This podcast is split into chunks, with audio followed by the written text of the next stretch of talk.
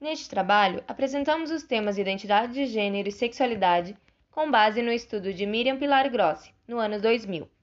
Miriam Grossi é doutora em Antropologia Social e Cultural e atualmente é professora de Antropologia na Universidade Federal de Santa Catarina e coordenadora do Núcleo de Identidade de Gênero e Subjetividades, da mesma universidade.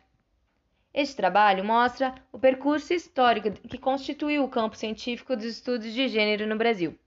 Inicialmente, com estudos sobre a condição feminina nos anos 1960, estudos sobre as mulheres a partir dos anos 1970, seguindo com estudos feministas e o campo da história das mulheres, chegando aos estudos de gênero a partir de 1980. Gênero, então, passou a ser uma categoria de análise das ciências sociais e humanas contemporâneas.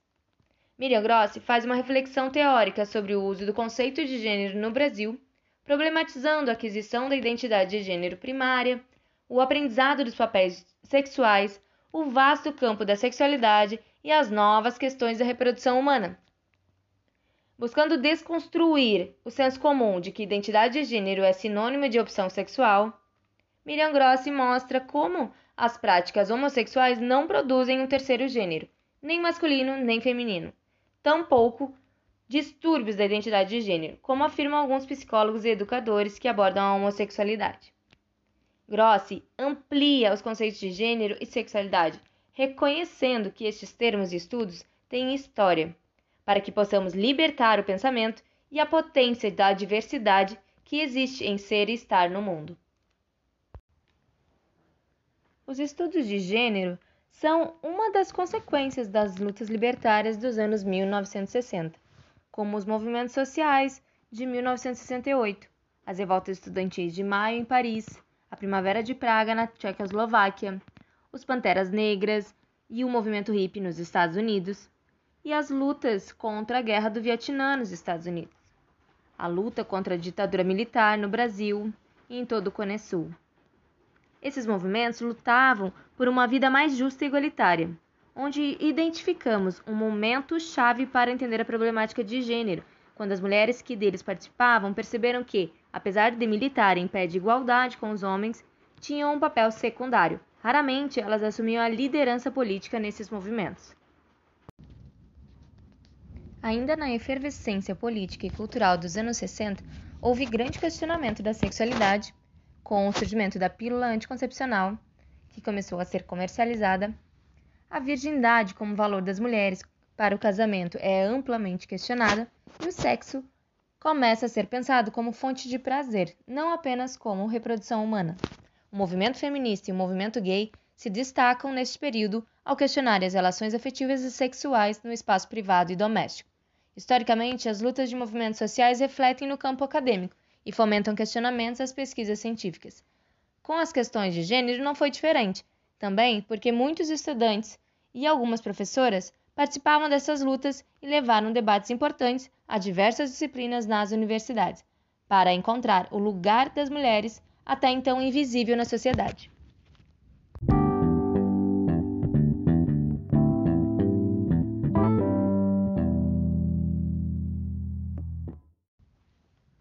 feminismo acadêmico se mostrou anterior à militância feminista, com tese de doutorado que fundaram o campo de estudos sobre a condição feminina em diversas áreas científicas,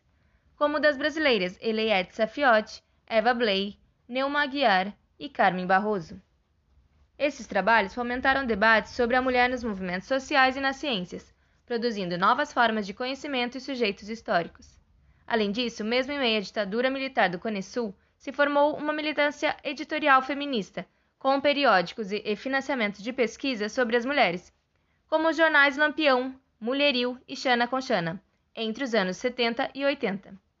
Mundialmente também se destacam os livros Mística Feminina de Beth Friedan, Política Sexual de Kate Millett e Mulheres, Raça e Classe de Angela Davis. Partindo da opressão das mulheres das classes trabalhadoras, o olhar masculino universalizante da história e da humanidade e do saber científico deu lugar ao estudo da multiplicidade de mulheres e da ideologia patriarcal que atinge a todas em dados contextos sociais. O campo de estudos que hoje chamamos de gênero ou relações de gênero no Brasil surgiu entre os anos 80 e 90 com a produção de teóricas feministas sobre o uso de gênero como uma categoria de análise interdisciplinar, como forma também de legitimar o campo científico sobre as mulheres, percebendo as hierarquias de poder relacionais construídas sobre mulheres e homens.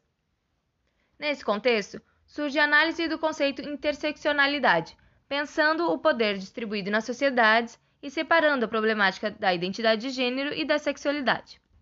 Marcaram esse cenário no Brasil a antropóloga Lélia Gonzalez, a filósofa Sueli Carneiro, a historiadora Joana Maria Pedro, entre outras intelectuais, assim como no âmbito internacional,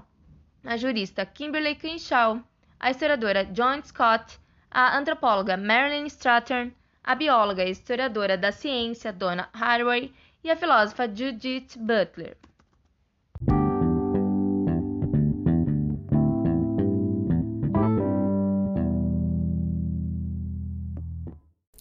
Tudo o que se refere ao dito comportamento feminino masculino são papéis de gênero.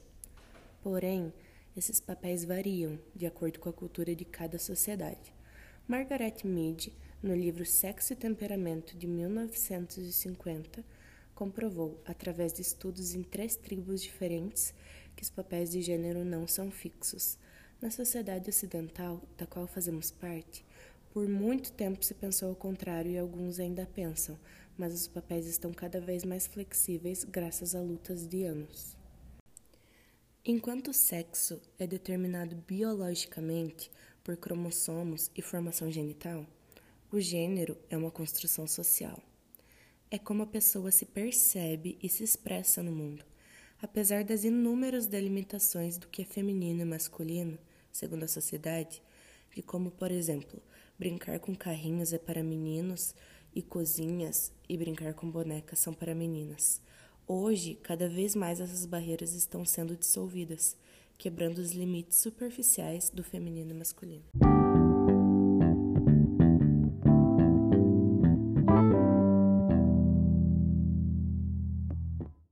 Pensando a composição familiar de núcleo generificado também como parte da estrutura dominante de separação do ser,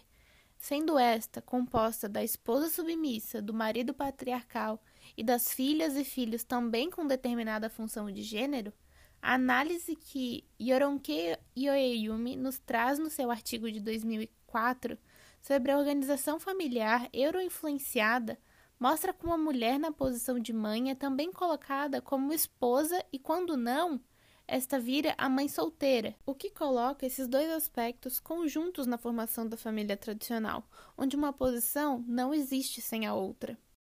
Partindo disso, a perspectiva da mulher dentro do núcleo familiar como mãe e esposa vincula o gênero não só à estrutura familiar, como também à prática de sexo para reprodução, Sendo a mulher mãe esposa vinculada à prole e ao marido, essa está determinada a, quando se relacionar sexualmente, que seja apenas com um único macho e que seja para reprodução.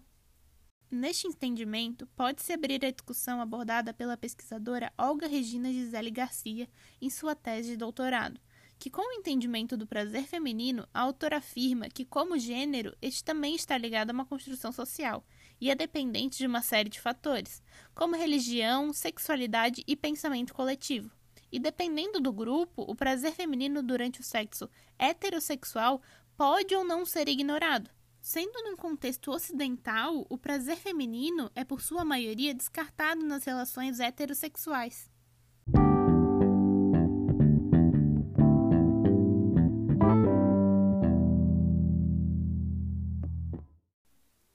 Discussão que parte da situação da mulher mãe esposa é a forma como a sexualidade também pode fazer parte dessa construção de gênero, principalmente onde categorias como sexo e gênero, identidade de gênero e sexualidade são tomadas muito seguidamente no Brasil como equivalentes entre si, como afirma Miriam Grossi.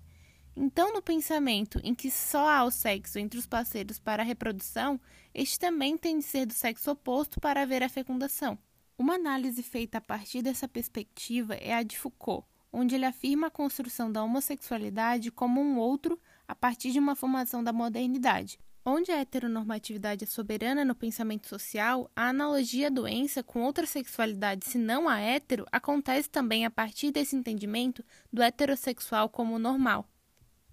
A luta pela despatologização da homossexualidade e a troca do termo homossexualismo para homossexualidade no Brasil teve um período longo de luta com seu fim oficial em 1985, quando foi retirada do Código de Saúde do INAMPS, antes mesmo de ser descaracterizada internacionalmente pela OMS, que só ocorreu em 1990 assim como a transexualidade, que também sofreu violência por parte dos órgãos de saúde e só foi retirada da lista de classificação internacional de doenças da OMS em 2018. Isso por muita luta dos movimentos sociais dentro de espaços que sempre foram negados a eles. E mesmo com um certo aspecto progressista em alguns órgãos públicos, a situação no pensamento coletivo da sociedade tem um processo mais lento de adaptação. Mas como Miriam Gross traduz a antropóloga Françoise Retier, o indivíduo não pode ser pensado sozinho, ele só existe em relação. Basta que haja relação entre dois indivíduos para que o social já exista e que nunca seja o simples agregado dos direitos de cada um de seus membros, mas um arbitrário constituído de regras em que a filiação social não seja nunca redutível ao puro biológico.